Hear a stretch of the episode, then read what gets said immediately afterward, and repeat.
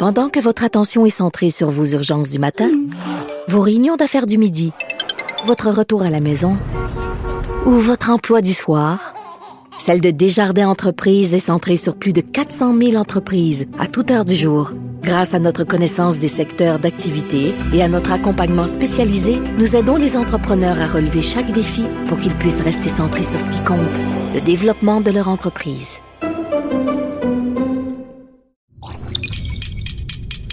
Cube Radio.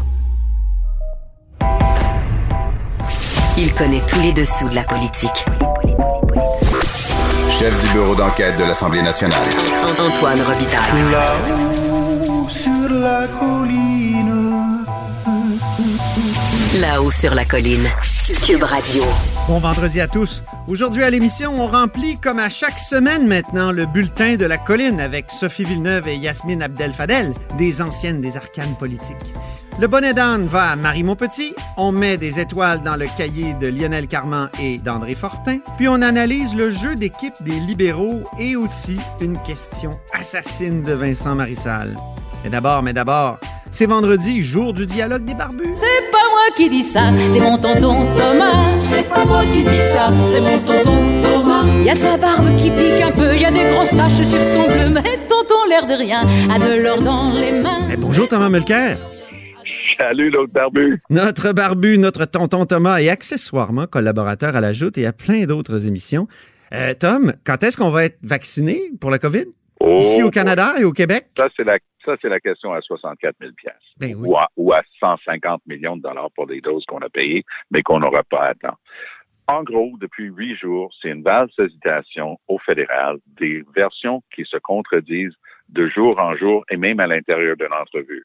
Euh, J'ai un collègue qui s'appelle Evan Solomon euh, qui a fait une entrevue hier Oui. en ondes avec Dominique Leblanc et en une phrase, Dominique Leblanc se contredit à plusieurs reprises à l'intérieur d'une même phrase. En gros, depuis la semaine dernière, l'Ontario et l'Alberta avaient dit, ben, nous, on va avoir X millions euh, de doses, donc on va tout préparer parce que les provinces doivent préparer pour la livraison des vaccins.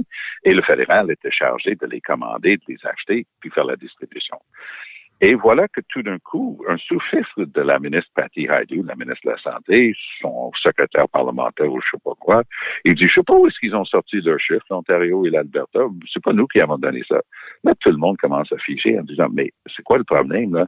Vous nous avez dit qu'il y avait tant de doses. Nous, on a fait un calcul très simple, une règle de Une trois. règle de trois. Oui. et vous dites que c'est pas là. Puis là, ça commence. C'était une balle qui a duré toute la fin de semaine dernière.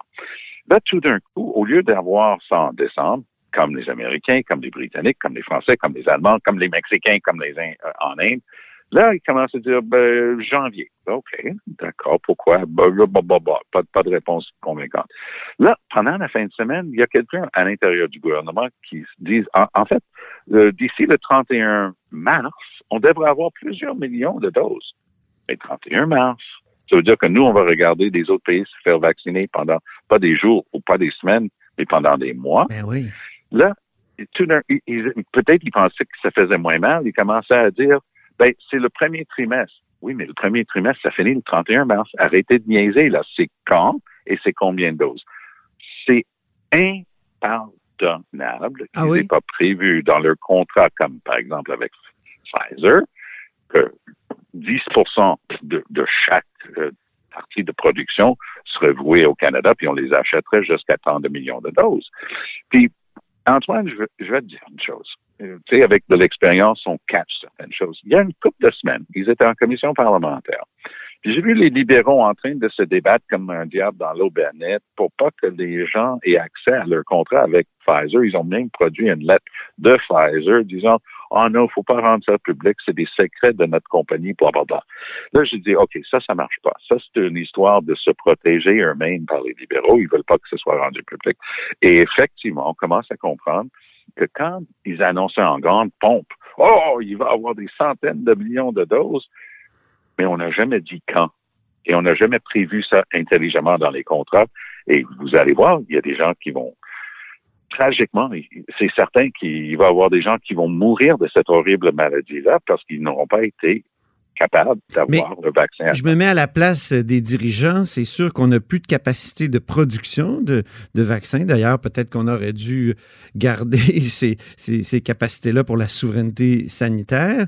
Euh, et, et qu'est-ce qu'on aurait pu faire?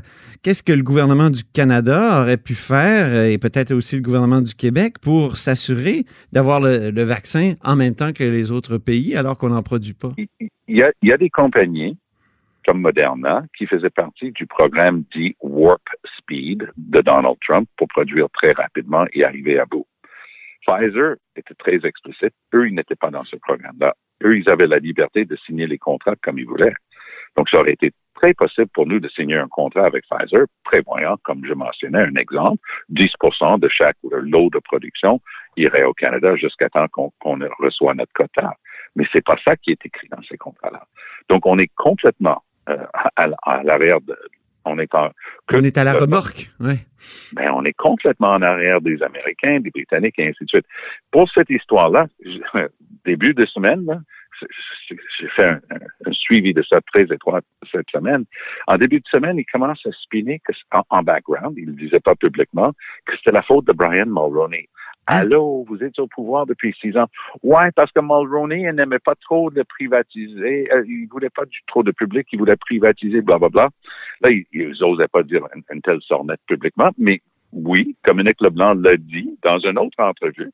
Il finit par dire, ben, vous savez, c'est la faute de Brian Mulroney. Oh, là, quand j'ai entendu ça, je me suis dit, OK, là, on, on délire. Là. On est rendu vraiment dans, dans une autre dimension si on croit que le public va accepter de se faire dire ça. Donc, qu'est-ce qu'on va voir? En janvier, je prédis qu'il va y avoir des doses, quelques-uns, quelques milliers. On va avoir un photo op avec M. Trudeau qui va accompagner un, un, une policière ou une infirmière. Pour vacciner des plus vulnérables. Pour être vacciné, ainsi de suite. Les, les gens sur la ligne de front, je veux bien. Mais les gens sauront qu'ils n'ont pas eu leur vaccin. Il y a une limite à ce qu'on peut faire avec du spin politique Mhm. mm -hmm. et je pense que les libéraux sont en train d'atteindre cette limite-là. Puis ça risque d'aller coûter très cher aux prochaines élections. Puis à Québec, pendant ce temps-là, le contrat moral de, de, de, de François Legault est constamment ajusté. Les, où on n'a pas vu les petits caractères, mais en tout cas, le contrat moral pour fêter à Noël, euh, il semble plus tenir vraiment. Je suis assez lorsqu'il s'agit de juger la performance globale euh, de, de, notre système au Québec depuis le début de la pandémie, mais ici, je vais donner raison quand même à François Legault. Parce qu'il dit depuis le début, puis ça c'était clair, il dit si les chiffres ne s'améliorent pas, oubliez ça, on pourrait même pas laisser les gens avoir des, des, des groupes pour Noël, quoi qu'il soit. Donc, on dit quatre jours. Sur les quatre jours maintenant, c'est juste deux jours possibles. C'est un changement, certes. Il dit que c'est basé sur la santé publique et leur changement. Il peut blâmer qui veut. Mais moi, je pense que le public va pas être choqué avec ça. Ce qui va choquer le monde, c'est que si on doit annuler tous les rassemblements à Noël. Et là, on est rendu à deux si ça continue comme ça, je soupçonne qu'ils vont être obligés de dire juste une fois. Ben oui, il y avait 1500 cas hier encore. Ben c'est ça, c'est c'est vraiment. Ben c'est pas une flambée, hein? C'est pas une flambée comme en Alberta ou comme en. Non, dans d'autres. En Alberta, c'est bien pire. Euh, L'Ouest canadien, là, les prairies qui ont été largement épargnées, Antoine, lors de la première vague comparée ben oui. à nous autres. Mais là, tout d'un coup, les chiffres, même en Colombie-Britannique, qui déplorent beaucoup moins de morts, euh, que les autres provinces, mais la Colombie-Britannique, en termes du nombre de cas, en ce moment, c'est terrible aussi. Donc, tout l'Ouest canadien, c'était surtout l'Ontario et le Québec qui ont pâti euh, au printemps, mais maintenant, c'est cette horreur de, de COVID-19 mm -hmm. est, est, est, distribuée fais, également à travers le Canada. Tu faisais l'éloge pendant la première vague de Bonnie Henry à, en Colombie-Britannique, la, la docteure Arruda. Est-ce qu'elle mérite encore euh, des éloges ou euh, est-ce que... Oui, elle, elle, mérite des éloges, oui, effectivement, puis leur système mérite des éloges. Okay. Leur système fait en sorte que c'est la personne responsable de la santé publique qui décide. Oui. Donc, les, les élus, les provinces où ce sont les élus qui décident, et ils le disent très comme Jason Kenney en Alberta, hey, ils sont aux prises avec une éclosion terrible en Alberta, puis les bars sont encore ouverts. Il a restreint les heures, et ainsi de suite, mais lui, il dit non, non, ça va être pire si les gens perdent leur job. Donc, lui, il met l'économie avant la santé, et il est clair là-dessus. Oui. Et la, la, la personne C'est le héros des, des, restaurateurs québécois, d'ailleurs, qui m'envoie Ben des oui. vidéos. Il m'envoie Ben des oui. vidéos de Jason Kenny. Sauf que Ben oui. c'est la flambée totale là-bas. là. Ben oui, donc euh, comment est-ce qu'on troque des décès contre euh, des, des- des jobs dans des restos et, et dans des bars? Ouais. Moi, moi, je comprends pas, mais c'est clair qu'à travers le Canada, il y a, il y a deux modèles, mais j'oserais dire que si on regarde le nombre de décès, parce qu'il y a juste quelques centaines de décès en Colombie-Britannique avec une population au-dessus de 5 millions. Nous, on a 8 millions et plus euh, de population, puis on est proche de 7 000 morts en ce Mhm. moment. Donc, ça se compare vraiment pas. En terminant, euh, parlons de la, la nomination des juges par le gouvernement Trudeau.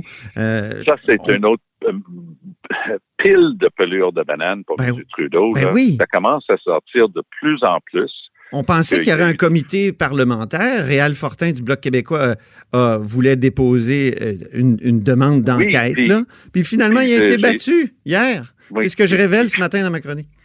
Je sais, et ce que tu révèles, c'est que c'est le NPD qui s'est accoquiné avec les libéraux pour empêcher qu'on étudie les fling-flang des libéraux dans les nominations des juges. C'est juste incroyable. Une phrase, une phrase suffit pour résumer le tout. Oui. Les libéraux avaient une liste pour les nominations des juges dans leurs ordinateurs. Ça a été révélé. Ça s'appelait libéral list. Il fallait un libéral avéré avec des bons contacts pour, pour pouvoir être nommé juge. Et des bons dons. Et ça, ça s'appelle déconsidérer l'administration de la justice. Le Québec a nettoyé largement son système avec la commission Bastarache. Les fling-flang qui avaient eu cours généralement avant ça ont largement cessé euh, su- suite à ça. Il y, a, eu un bon nettoyage. Ben, le fédéral est dû pour la même chose. là. On Ben peut oui. pas continuer comme ça. Parce que si quelqu'un arrive devant un juge, puis la- la- le critère principal pour sa nomination, c'est sa couleur politique, ça marche plus. Oui, puis on sait que ça arrive, ça a été démontré, en tout cas, euh, déjà par des enquêtes journalistiques. Il y en aura d'autres. Euh, je peux te le garantir. Ben, merci infiniment, cher Plaisir. Thomas, pour euh, ce dialogue des barbus du vendredi. À- Et puis à, très bientôt. bientôt. Oui, à la semaine prochaine. Vous êtes à l'écoute, comme vous vous en doutiez, de là-haut sur la colline.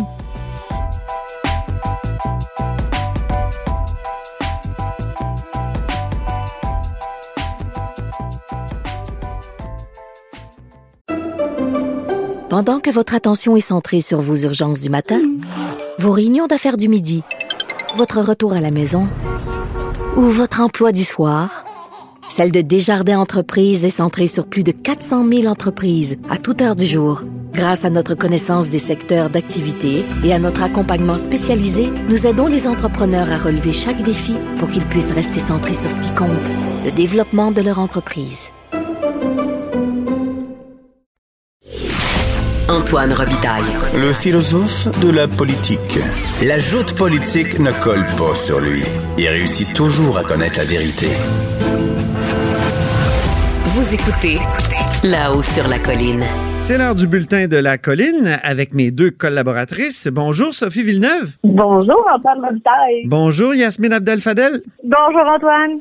Avec Sophie et Yasmine, tous les vendredis, on remet les notes aux élèves de la colline. Donc, Sophie est présidente d'Article 79, un service de surveillance parlementaire, et Yasmine, directrice des communications d'une firme de services conseil. D'abord, on commence par la rubrique François Paradis en enfer. Yasmine, raconte-nous ce choc frontal entre un député libéral et une ministre caquiste. Bon, ben, pour faire une histoire courte, euh, Mansif Déragis, député de Néligan et critique en matière d'innovation et de PME pour le Parti libéral du Québec, a accordé une entrevue euh, radiophonique euh, durant laquelle il a critiqué les mesures gouvernementales pour les PME. Euh, cette euh, entrevue-là s'est retrouvée finalement en période de questions lorsque euh, la ministre déléguée aux, aux petites et moyennes entreprises, Marie Estroux, a demandé à Dominique Anglade de déclencher une commission d'enquête sur son député parce qu'il aurait critiqué les mesures de santé publique. Il aurait dit Euh, même de ne pas à- suivre les recommandations de la santé publique. C'est une accusation très grave. Ben, C'était toute une accusation, ça a créé une certaine commotion en chambre. Euh, il y a eu euh, une, une, une partie de ping-pong entre le leader de l'opposition et le leader du gouvernement. François Paradis, président de, de, de la Chambre, finalement, a demandé à ce que euh, la ministre Roux euh, formule des excuses aux députés de Néligan, qu'elle a refusé de faire. Euh, donc pour moi, des histoires comme ça, des, des parties finalement euh, de, euh, de, euh, de disputes un petit peu comme ça entre, entre les deux parties, ça arrive très régulièrement. On s'en rappelle de Jean Charest avec Mario Dumont quand il l'a traité de girouette. Oui. le, le, le, le, président de l'Assemblée nationale dans le temps est Michel Bissonnette. Et bon, M. Charest a dû s'excuser à la fin. Ça arrive, mais ce qui est le plus important, c'est que c'est un test de leadership euh, du président de l'Assemblée nationale. C'était un test pour François Paradis plutôt que pour Marie-Ève ou pour Monsef Déragi, et je pense qu'il a échappé la balle. Sophie, comment t'as perçu ça, toi qui as travaillé à l'époque dans les officines au moment où ça brassait pas mal au Parlement? On avait un peu l'impression d'être à l'époque du Vallière. Oui, et c'est pas nécessairement un compliment. D'ailleurs, on va en écouter un extrait. Le député de Nelligan est à la radio pour dire aux gens de ne pas euh, tenir les mesures sanitaires, d'une part, et d'autre part, d'autre part. Je vous ai déjà invité à la prudence dans les propos que vous tenez, dans les messages que vous portez également. Je vous demande de faire, Monsieur le leader de l'opposition officielle. Non, il y, y, a plus que la prudence, Monsieur le Président. Il y a la vérité. Et et je vais demander à la députée, à la ministre, de retirer ses propos parce qu'en aucun cas, à moins qu'elle soit prête à déposer des écrits ici en cette Chambre, en aucun cas, le député Nelligan ou n'importe qui de ce côté-ci de la Chambre, tout parti confondu, Monsieur le Président, a incité les gens à ne pas suivre les consignes de la santé publique. Vous le savez, c'est pas un fait qui est débattable. Je vais demander à la ministre de s'excuser. Je demande au leader du gouvernement de s'exprimer. Oui. Oh, François Paradis emmenait pas large à ce moment-là. Euh, mais c'est un peu mort dans l'œuf, Yasmine, cette affaire. Ben, en fait, ce qui est, Marie-Ève ne s'est pas représentée en période de questions de la semaine, faut le dire. Donc, euh, il n'y a pas eu d'occasion de pouvoir revenir sur le sujet. Je pense que euh, André Fortin, le leader du Parti libéral du Québec, a essayé de ramener le sujet, euh, mais devant l'absence de Marie-Ève ben, évidemment, le, le sujet est mort un mmh. peu dans l'œuf. Mmh. Sophie, là-dessus, rapidement? Ben, rapidement, effectivement, je pense qu'il y a des changements majeurs qui ont été apportés à l'Assemblée depuis les années très troubles où il y avait demande de commission d'enquête et où à chaque période de questions, il y avait une perte de contrôle complète. Je pense que c'est bien de garder une certaine posture plus noble dans cette enceinte qui je pense, qui mérite un respect mutuel. Donc, moi, quand on part dans ces directions-là, je suis toujours un peu mitigée. Je pense que euh, il y a des lieux pour chaque chose, puis je suis pas convaincue que l'enceinte de l'Assemblée euh, soit le bon endroit pour faire ce genre de bataille de coq-là. Il y a moins de batailles de coq comme celle-là, mais ça arrive encore à l'occasion. Maintenant, Sophie, tu vas nous parler du jeu d'équipe de la semaine et c'est les libéraux qui ont joué en équipe. Ils ont joué en équipe puis c'était bien coordonné. Il y avait une belle euh, une belle séquence dans les interventions. Moi, j'ai trouvé que le jeu d'équipe était formidable. Bon, Marois qui est toujours euh, aussi bonne, aussi euh, flamboyante en période de questions, mais ses collègues se sont, tout le monde l'a joué bien arrimé. Ça donne un bon résultat. Sur le sujet du contrat moral, il faut le dire, hein, c'était le contrat moral de François Legault et, et les libéraux donnaient à tour de rôle un exemple d'une personne ben, qui ne pourra pas respecter le contrat moral, c'est-à-dire des travailleurs de la santé qui ne pourront pas s'isoler. Euh, donc, c'était quand même assez percutant et, et, comme une salve. Hein? Exact. C'est une salve euh, très bien séquencée. Puis, euh, je pense que ça traduit aussi un peu la perception populaire. C'est le fun de voir que l'Assemblée nationale représente les discussions, les vraies discussions des gens actuellement. Et c'est ça les vraies discussions des citoyens en ce moment. C'est que ça fonctionne pas. C'est qu'il y a de l'incohérence qui fait bien rapporter. Mm-hmm. Yasmine, comment appelles-tu ça, toi? Moi, j'appelle ça la stratégie M. Kelly parce que c'était une stratégie menée par Marie, Monsef, Marc et Marois. Et euh, en plus de, de, de, Greg Kelly qui est venu euh, finaliser le tout. Euh, Lui, c'était sur les commissions scolaires, hein, les élections scolaires. Il trouvait que c'était complètement ridicule. La démocratie scolaire, en effet. Ça a été une belle opportunité aussi de voir s'illustrer un André Fortin qui, je trouve, incarne de plus en plus le leader parlementaire. Bon, moi, j'ai un faible. Je trouve que le leader en chambre, c'est le plus beau rôle. C'est le rôle qui doit euh, se refléter le plus fortement. Puis je trouve que de plus en plus, il l'incarne. Euh, ça lui sied bien, ça lui va bien. Tu as travaillé, toi, euh, pour un leader? Moi, j'ai travaillé pour quelques leaders, notamment Stéphane Bédard. Oui. Euh, j'ai travaillé pour Michel Gauthier à Ottawa, qui était euh, un leader, je pense, avec des caractéristiques très fortes oui. aussi. Puis j'ai eu à travailler beaucoup avec Jacques Dupuis aussi, bon, de, de fonctions auprès de, de, Stéphane Bédard, mais de voir quelqu'un qui apprend, qui prend bien qu'il l'incarne comme ça. C'est euh, c'est agréable à voir aller. André Fortin, une étoile dans son cahier cette semaine. Super. Le coup de poing de la semaine. Euh, donc, la question la plus dure qui a été posée cette semaine, euh, moi, je pense que c'est celle de Vincent Marissal à Pierre Fitzgibbon. Yasmine, tu nous en parles. Ben, en fait, oui, Vincent Marissal a posé toute une question à Pierre Fitzgibbon concernant ses interventions sur LinkedIn. Mais c'est peut-être le coup de poing de la semaine, mais c'est aussi l'esquive de la semaine parce que euh, je pense que c'est euh, Québec solidaire a raté une bonne euh, une bonne occasion de, de pouvoir prioriser ses, sa stratégie en chambre. C'était la mhm. question, la dernière question posée en chambre.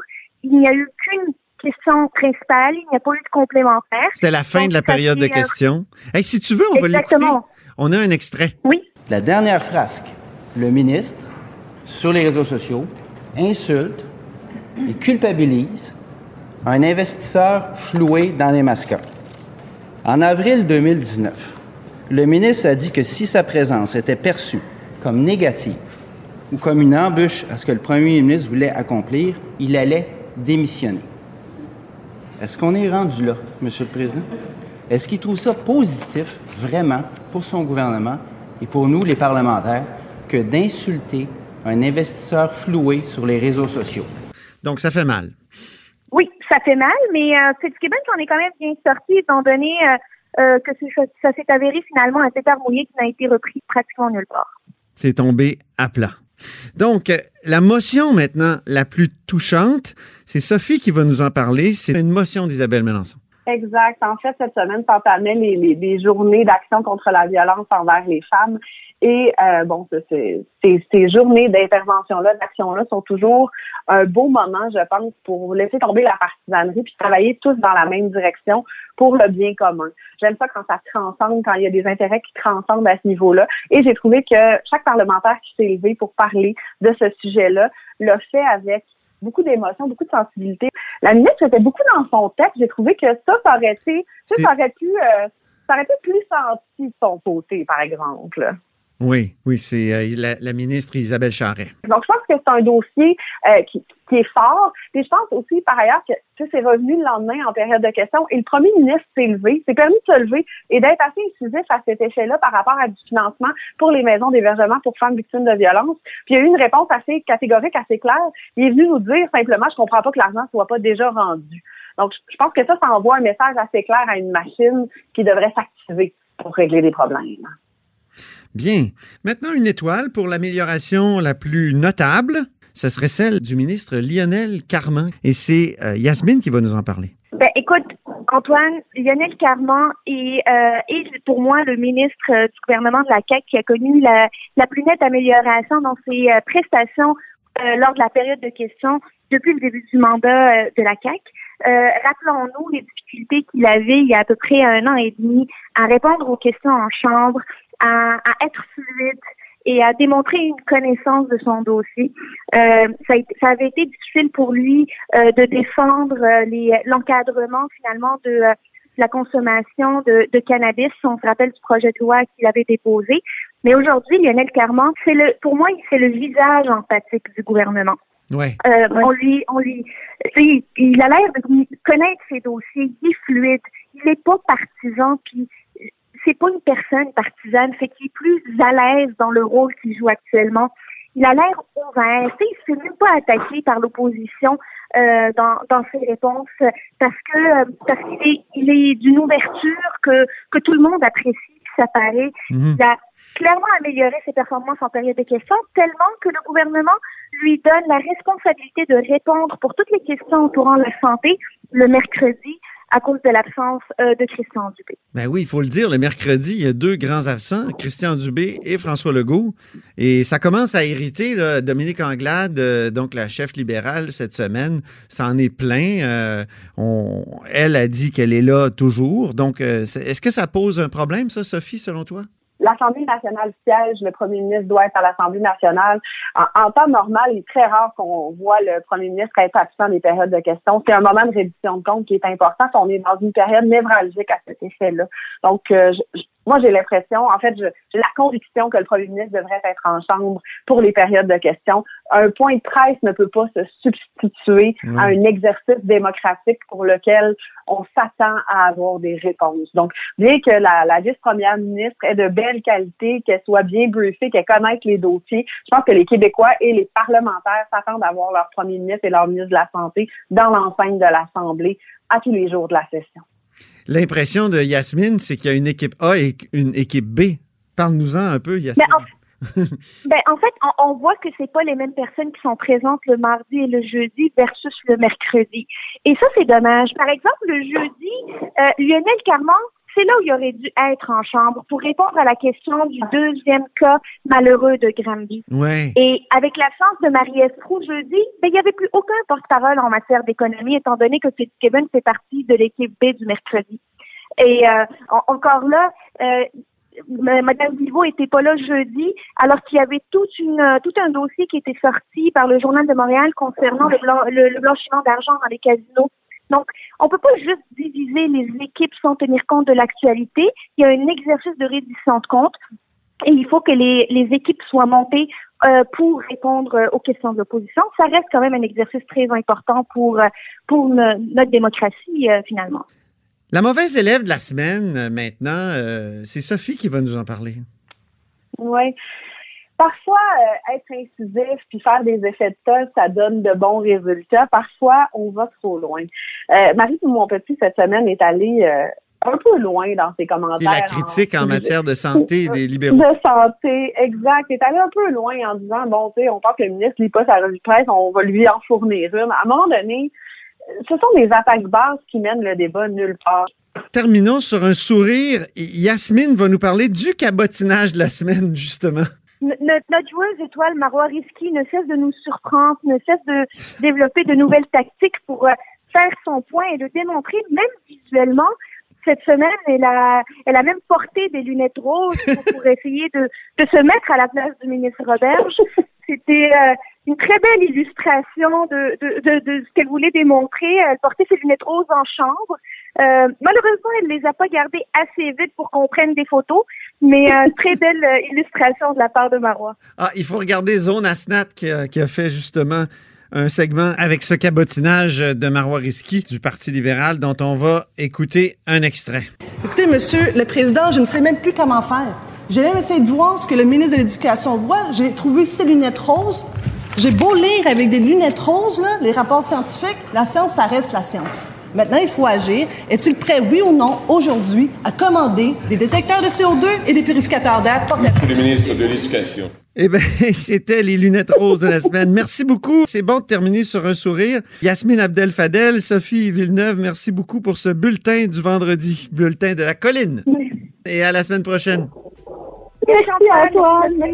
Sophie Villeneuve est présidente de Article 79, un service de surveillance parlementaire, et Yasmine euh, Abdel Fadel est directrice des communications d'une firme de services conseil. Et c'est tout pour nous à la haut sur la colline cette semaine. Merci d'avoir été des nôtres. N'hésitez surtout pas à diffuser vos segments préférés sur vos réseaux. Et je vous dis à lundi.